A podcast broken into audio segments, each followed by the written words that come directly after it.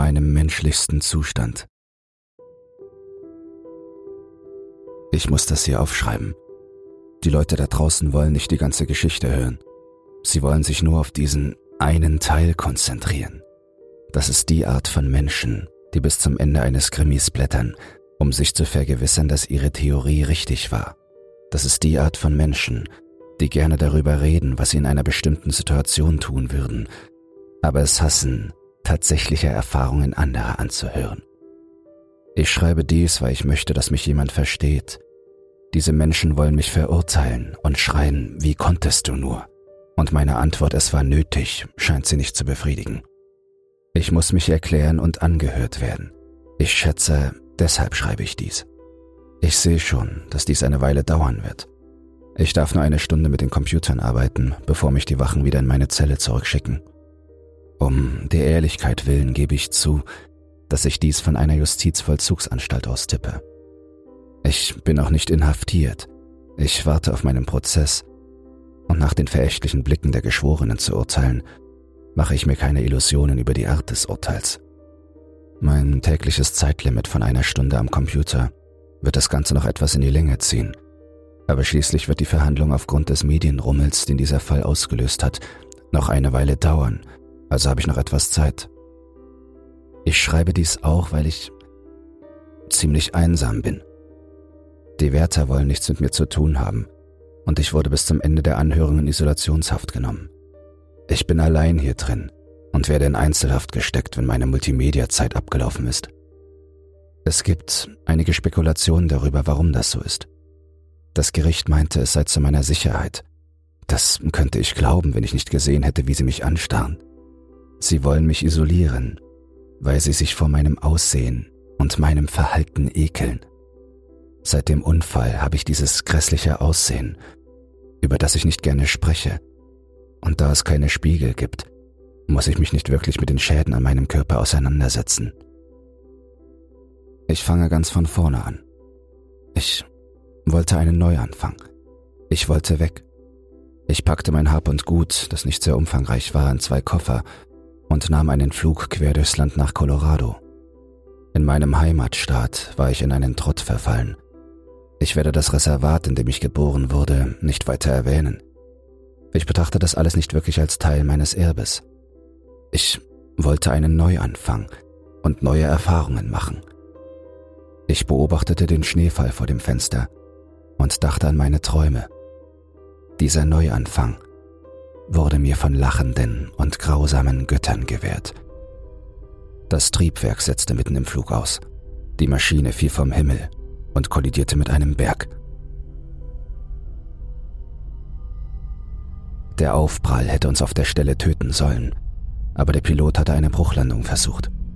Wir stürzten gegen Bäume, die das Flugzeug auseinanderrissen und kamen im Schnee zum Stillstand. Durch den plötzlichen Höhenverlust war ich ohnmächtig geworden, aber die klirrende Kälte erweckte mich innerhalb weniger Minuten wieder.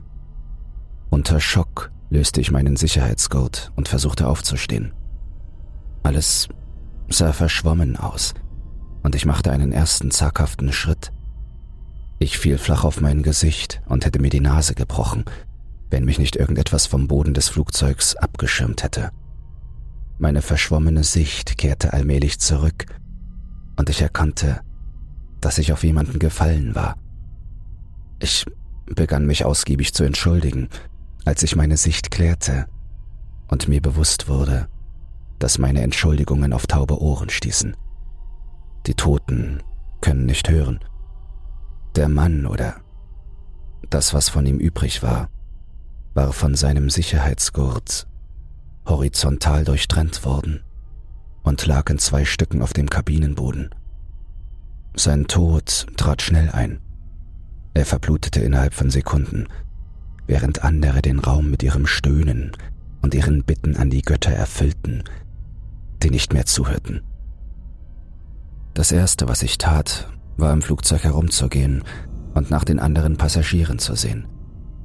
Die meisten sahen aus, als würden sie aufgrund ihrer Verletzungen nie wieder aufwachen. Ich schätze mich glücklich, dass ich mich in der Mitte des Flugzeugs befand und nicht so stark herumgeschleudert wurde wie die anderen. Bei den meisten Passagieren gab es keine Hoffnung mehr. Eine Frau war nach vorne in das umklappbare Ablagefach geschleudert worden, das sie den Hals durchbohrt und sie relativ schnell getötet hatte. Der plötzliche Aufprall des Flugzeugs hatte ein nicht angeschnalltes Kind auf den Sitz vor ihm geschleudert und ihm das Genick gebrochen. Es gluckste kläglich, als ich an ihm vorbeiging. Da ich wusste, dass ich nichts für ihn tun konnte, ging ich weiter den Gang hinunter. Ich sah noch mehr Gemetzel. Das grausamste Beispiel, an das ich mich erinnern kann, war die Stewardess. Sie hatte den Passagieren auf ihre Plätze geholfen, während das Flugzeug abstürzte. Sie hatte keine Zeit, sich selbst in Sicherheit zu bringen, als der Speisewagen auf sie zuraste und sie gegen die Frachttür schleuderte. Ich konnte die Überreste einer Stewardess nur an ihrem Namensschild erkennen, auf dem Marge Reed stand. Sie war ein rotes, zerwühltes Durcheinander, das gegen die Tür zum Frachtraum gelehnt war, und ihr entblößter Brustkorb ragte wie eine makabre Spinne, die mich umgarnen wollte, aus ihrem aufgerissenen Unterleib heraus. Ich hätte mich übergeben, wenn ich nicht so geschockt gewesen wäre. Ich bewegte mich in Richtung Cockpit, um nach anderen Passagieren zu sehen, die vielleicht überlebt hatten. Ich kam an weiteren sterbenden und toten Menschen vorbei. Bei einem stoppte ich. Es war ein Mann. Er trug ein Jackett mit Krawatte, ein Geschäftstyp. Er stöhnte vor Schmerzen. Er tastete kraftlos nach dem Metallvorsprung in seiner Brust. Bei näherer Betrachtung stellte ich fest, dass es sich um das Metallteil des Ablagefachs handelte, das ihn an seinem Sitz aufgespießt hatte. Es muss sein Herz verfehlt haben, aber nach seinen rasselnden Atemzügen zu urteilen, wusste ich, dass es wahrscheinlich seine Lunge getroffen hatte. Er war tot, er wusste es nur noch nicht. Der aufgespießte Mann flehte. Hilf mir! Seine Hände krallten sich an der Metallstange fest und er hustete eine rote Substanz aus. Ich antwortete. Du stirbst. Seine Augen weiteten sich und er wimmerte. Es tut weh. Ich nickte und stützte mich ab. Ich sagte ihm, er solle die Augen schließen, und als er das tat, drückte ich meine Handfläche auf seinen Mund und hielt ihm die Nase zu. Er bewegte sich in seinem Sitz während Blut aus der Wunde in seiner Brust floss. Meine Hand hielt sich an seinem Mund und seiner Nase fest, während ich ihm die einzige Gnade gewährte, die ihm noch blieb. Es dauerte nicht lange, bis er aufhörte zu zappeln. Ich hielt meine Hand noch ein paar Augenblicke über seinen Mund, bis ich sicher sein konnte. Als ich wusste, dass er tot war, übergab ich mich in den Gang. Ich ging weiter den Gang hinauf. Den meisten anderen Passagieren war nicht mehr zu helfen, aber ihr Ende kam schnell und war gnädig. Ihnen blieben nur noch wenige Minuten, im Gegensatz zu dem aufgespießten Mann, der seine Verletzungen vielleicht noch ein paar qualvolle Stunden überlebt hätte, bevor er schließlich den Geist aufgab. Die Tür zum Cockpit klemmte. Ich stieß ein paar Mal mit der Schulter dagegen, bevor sie sich so weit öffnete, dass ich hineinschauen konnte. Was ich sah, gefiel mir nicht. Die Nase des Flugzeugs war mit der Seite des Berges kollidiert und das Cockpit hatte den größten Teil des Schadens abbekommen. Es war zerbrochen, als wäre es in der Hand eines zornigen Gottes gewesen. Durch die Trümmer hindurch konnte ich nur wenige Dinge sehen, die bestätigten, dass sich tatsächlich jemand im Cockpit befunden hatte. Eines davon war eine Hand, die aus dem zertrümmerten Metall ragte. Sie zuckte krampfhaft. Und ich redete mir ein, dass es die Elektrizität der Anlage war, die den Körper in Beschlag nahm. Ich kehrte in die Kabine des Flugzeugs zurück, nicht gewillt, Zeuge dieser grausigen Szenen zu sein. Als ich mich wieder auf den Weg zum Gang des Flugzeugs machte, wurde mir zum ersten Mal die Kälte bewusst. Sie drang bis in mein Innerstes vor und ließ mich frösteln. Ich schaute nach rechts und bemerkte, dass in der Seite des Flugzeugs ein riesiges Loch klaffte, wo einst die Tragfläche befestigt gewesen war. Die kalte Luft wehte herein, und warf ein paar verirrte Schneeflocken in die Gänge. Ein Geräusch ließ meinen Kopf bis zum hinteren Teil des Flugzeugs hochschnellen. Jemand war auf der Toilette, aber der Essenswagen versperrte ihm den Ausgang und hielt ihn im Inneren gefangen. Ich zog den Wagen zur Seite und zuckte zusammen, als die Räder durch die Überreste von Stewardess March fuhren. Der Mann humpelte aus der Toilette. Er hatte ein paar Prellungen und Beulen, aber er würde überleben. Er hinkte, was mich vermuten ließ, dass er sich bei dem Unfall etwas gezerrt oder sich irgendwie verletzt hatte. Er stellte sich als Jim Donner vor, und als ich ihm gerade meinen Namen nennen wollte, unterbrach mich ein Schrei der Überraschung. Es gab einen weiteren Überlebenden. Der andere Überlebende, der sich nur als Tamsen vorstellte, war gerade wieder zu sich gekommen und lag neben der Leiche eines anderen Passagiers. Es gelang uns, ihn aus seinem Sitz zu zerren, und Jim brachte ihn mit einer Ohrfeige wieder zur Vernunft. Wir wiederholten beide den Ablauf des Absturzes, als ob die Wiederholung etwas am Ergebnis ändern würde. Tamsen schwor, dass wir im Himmel mit etwas kollidiert seien, und Jim meinte, dass der Motor aufgrund der unnatürlichen Kälte eingefroren sei. Bei diesem Vorschlag dämmerte uns der Gedanke, dass wir erfrieren würden, wenn wir nichts gegen die Kälte unternahmen. Wir begannen das Gepäck aus dem Gepäckraum zu holen und das klaffende Loch in der Seite des Flugzeugs zu verstopfen. So konnten wir verhindern, dass ein Teil der kalten Luft in das Flugzeug geblasen wurde und sicherstellen, dass mögliche Wildtiere draußen blieben. Der plötzliche Adrenalinschub, den wir alle zu Beginn des Absturzes erlebt hatten, war abgeklungen und wir waren nur noch entkräftet. Die erste Nacht verbrachten wir zusammengekauert in den Gängen, um uns zu wärmen, umgeben von den Toten, während der Wind uns durch die Wrackteile unseres Flugzeugs anheulte. In dieser Nacht träumte ich von der Hand des Piloten, die aus dem Wrack ragte. Sie erwachte zum Leben und begann mir mit ihren Fingern zuzuwinken, als ob sie mich irgendwohin einladen würde. Für den Rest der Nacht schlief ich nicht mehr so gut. Wir plünderten den Imbisswagen und aßen Chips, während wir unsere Pläne besprachen. Ich wusste, dass der Flughafen wissen würde, dass etwas schiefgelaufen war, wenn wir nicht ankamen, und dass sie uns abholen würden. Themsen war anderer Meinung und drängte uns, das Wrack zu verlassen und Rettung zu suchen. Jim war dagegen, und das war der Moment, in dem Themsen unruhig wurde. Themsen erklärte uns, dass er nicht in diesem Stahlsarg bleiben würde, um zu erfrieren und zu verhungern, sondern dass er gehen und Hilfe suchen würde. Ich wollte gerade darauf hinweisen, wie lächerlich es ist, sich ohne Schutz vor den Elementen nach draußen zu wagen, als Themsen seinen Plan in die Tat umsetzte. Er begann die Toten zu entkleiden und sich mit deren Anziehsachen einzuwickeln. Er machte daraus einen wirksamen Mantel gegen den Schnee. Er wünschte uns Glück, bevor er sich mit nichts weiter als einer Tüte Flugzeugchips, einer Flasche Wasser und seinem provisorischen Mantel nach draußen wagte. Danach habe ich Tamsen nie wieder gesehen. Später fand ich heraus, warum Jim gegen die Idee war, in die Freiheit zu gehen. Bei dem Flugzeugabsturz hat er sich das Bein schwer verletzt. Er war umgeknickt und hatte sich den Knöchel ausgerenkt. Am Ende dieses Tages war sein Knöchel auf die Größe eines Tennisballs angeschwollen und die kleinste Bewegung war eine Qual.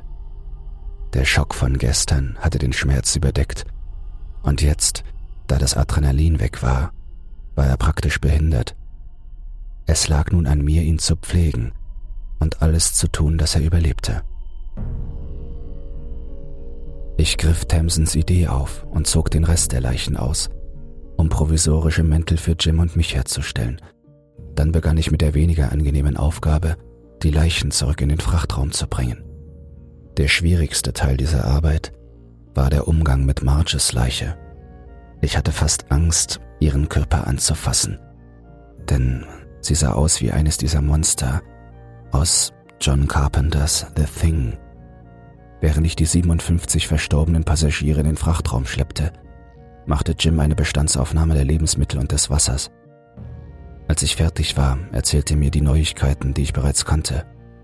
Wir hatten genug Essen für zwei weitere Tage. Wir stürzten nach dem Flugdienst ab und die Reserven waren aufgebraucht.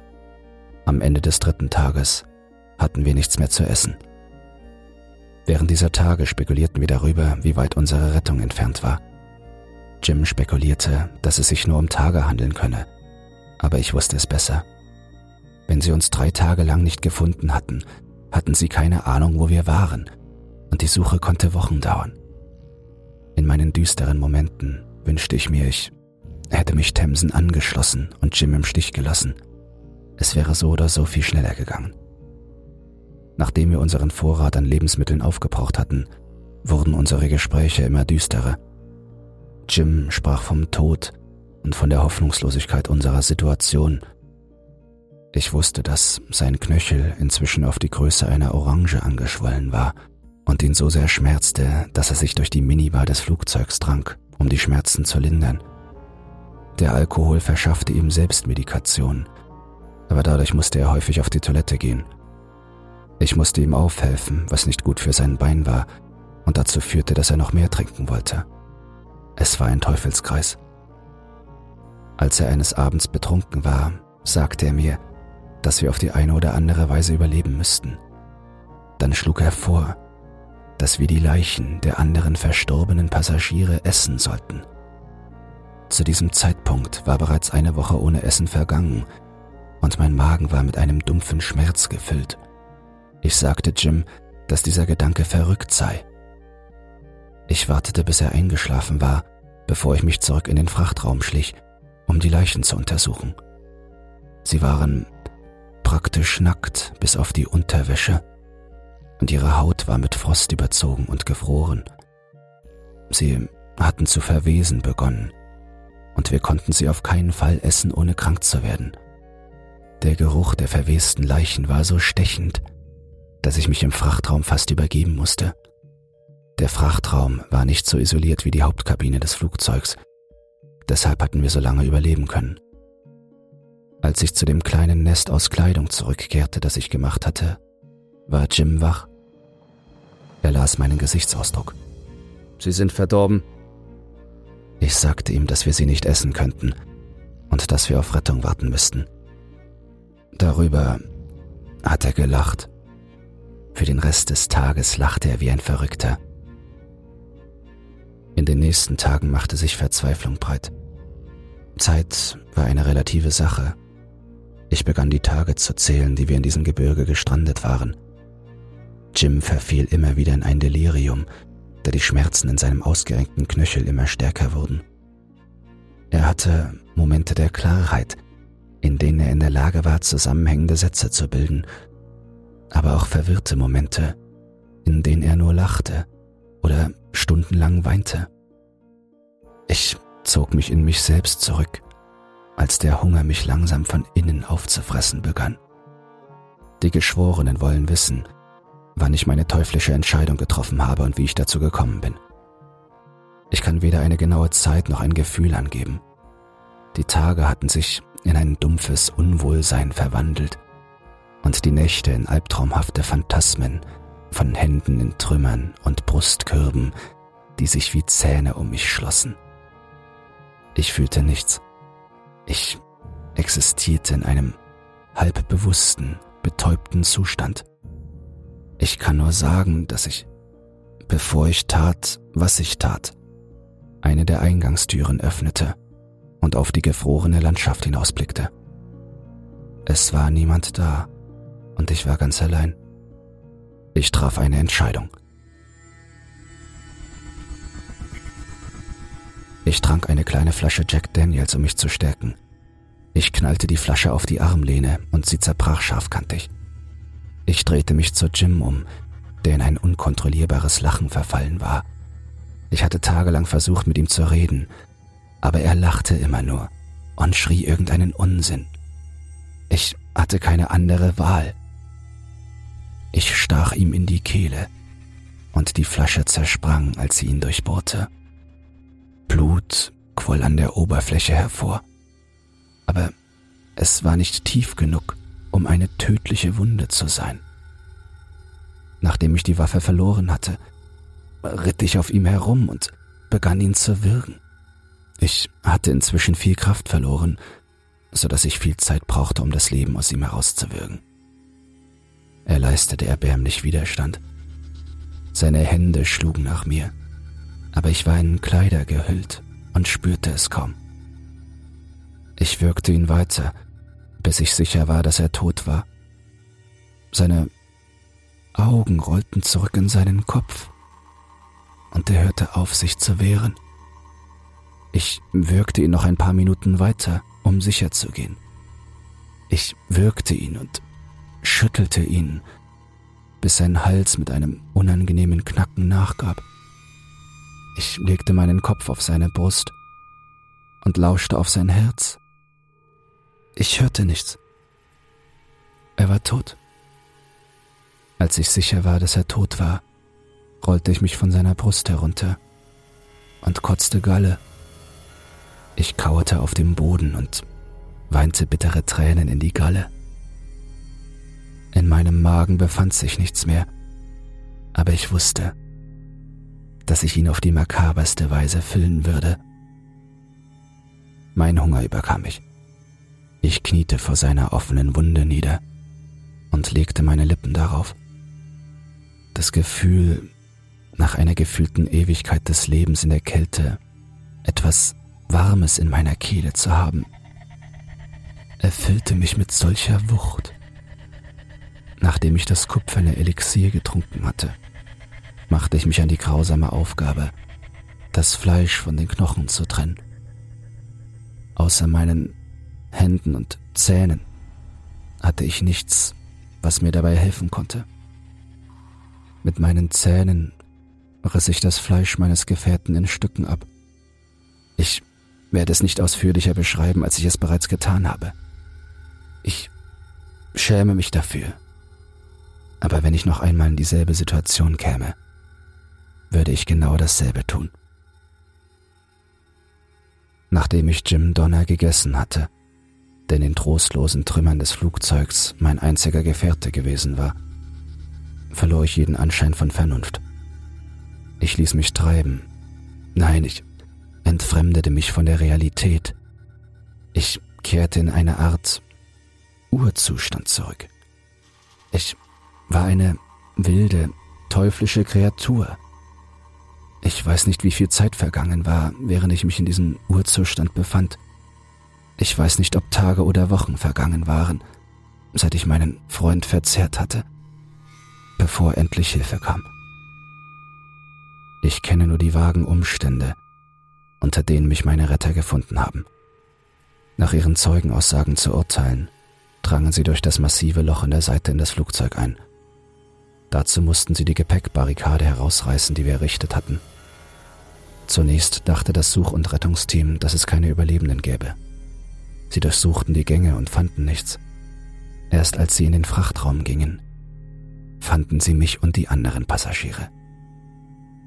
Der Frachtraum war dunkel. Sie konnten nichts sehen, also mussten sie ihre Taschenlampen benutzen. Bevor sie diese einschalten konnten, gaben viele an, ein furchtbares Knacken gehört zu haben.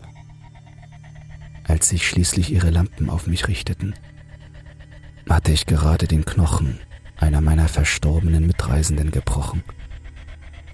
Mein Mund war fest mit dem gebrochenen Oberschenkelknochen der Frau verbunden, und ich saugte das Knochenmark aus ihm heraus. Das Licht schreckte mich aus meinem Zustand auf.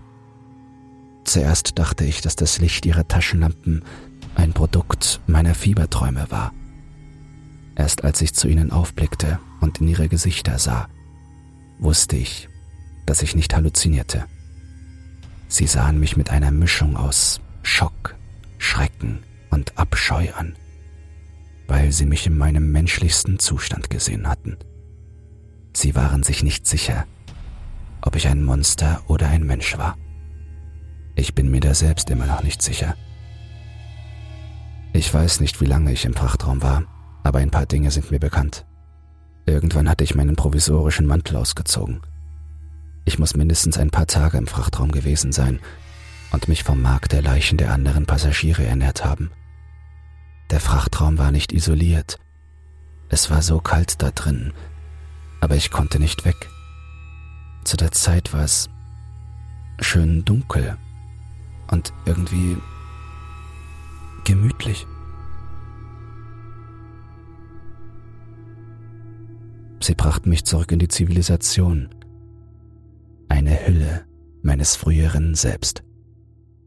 Meine erste konkrete Erinnerung daran, wieder in der Zivilisation zu sein, war, als ich das Monster zum ersten Mal erblickte. Sie hatten mich für die Nacht in einem Hotel untergebracht, während sie entschieden, was mit mir geschehen sollte. Sie wollten mich wegen Mordes und Schändung anklagen. Mir fiel nichts ein, was ich tun konnte, und so schritt ich stundenlang in meinem Zimmer umher. In dieser Phase der Apathie erblickte ich zum ersten Mal das Monster, das mich bis zum heutigen Tage plagt. Ich war aufgeregt, als ich es zum ersten Mal sah. Es war ein teuflisches und groteskes Ding. Seine Nase und seine Fingerspitzen waren schwarz und sein Gesicht war mit einem wilden, messerscharfen Grinsen übersät. Es war abgemagert und ausgemergelt. Ich wollte schreien, aber ich war wie gelähmt. Es dauerte ein paar Augenblicke, bis ich begriff, dass das Monster, das ich gesehen hatte, mein Spiegelbild war. Ich erinnere mich an etwas, das Ellie Wiesel geschrieben hat. Aus der Tiefe des Spiegels starrte mich ein Leichnam an. Der Blick in seinen Augen, als sie meine anstarrten, hat mich nie verlassen. Ich starrte das Monster stundenlang wie gebannt an. Ich konnte nicht sagen, wer oder was diesen Flugzeugabsturz überlebt hatte. Das ist meine Geschichte. Dies wird mein letzter Tag hier sein. Morgen früh werde ich weg sein das Bild des Geschworenen, der mich des Mordes für unschuldig erklärte, hat sich in mein Gedächtnis eingebrannt. Er stand auf und sagte, Wir, die Geschworenen, befinden den Angeklagten Mr. Angus Blackwood aufgrund mildernder und entkräftender Umstände für unschuldig. Morgen werde ich wieder in die Welt entlassen. Um ehrlich zu sein, stehe ich dem Urteil zwiespältig gegenüber. Ich bin mir nicht sicher, ob ich wieder in die Welt entlassen werden sollte. Ein Teil von mir sehnt sich danach, frei zu sein. Und ein anderer Teil von mir verlangt, dass ich eingesperrt werde. Jede Nacht wache ich mit einem Schrei in der Kehle auf, und der salzige und eisenähnliche Geschmack von Knochenmark ist frisch in meinem Mund. Ich weiß nicht, was schlimmer ist die Erinnerung oder dass mir bei der Erinnerung an diesen Geschmack der Magen knurrt und ich Speichelfluss bekomme. Ich spüre einen furchtbaren Hunger in der Magengrube. Das klingt verrückt, oder? Ich weiß, dass es verrückt ist. Deshalb werde ich das hier löschen. Das alles. Auch wenn ich mich entschlossen habe, diese ganze Erzählung zu löschen bin ich froh, dass ich sie erzählt habe. Ich bin froh, dass ich mir das alles von der Seele geredet habe.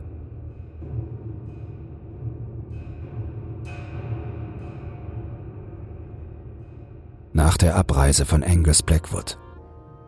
Der Gefängniswärter ließ sich mit einem übertriebenen Seufzer in den Stuhl sinken.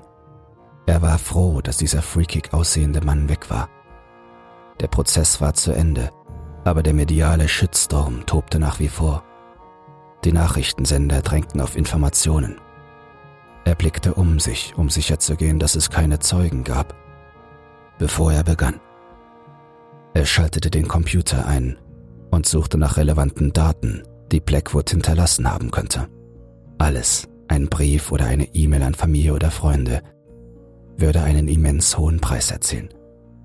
Der Wärter fand keine E-Mail, aber es gelang ihm, ein Dokument wiederherzustellen, das Stunden vor Blackwoods Entlassung gelöscht worden war. Er beugte sich vor und begann das Dokument mit einem hungrigen Gesichtsausdruck zu lesen. Es würde in der Tat einen hohen Preis erzielen.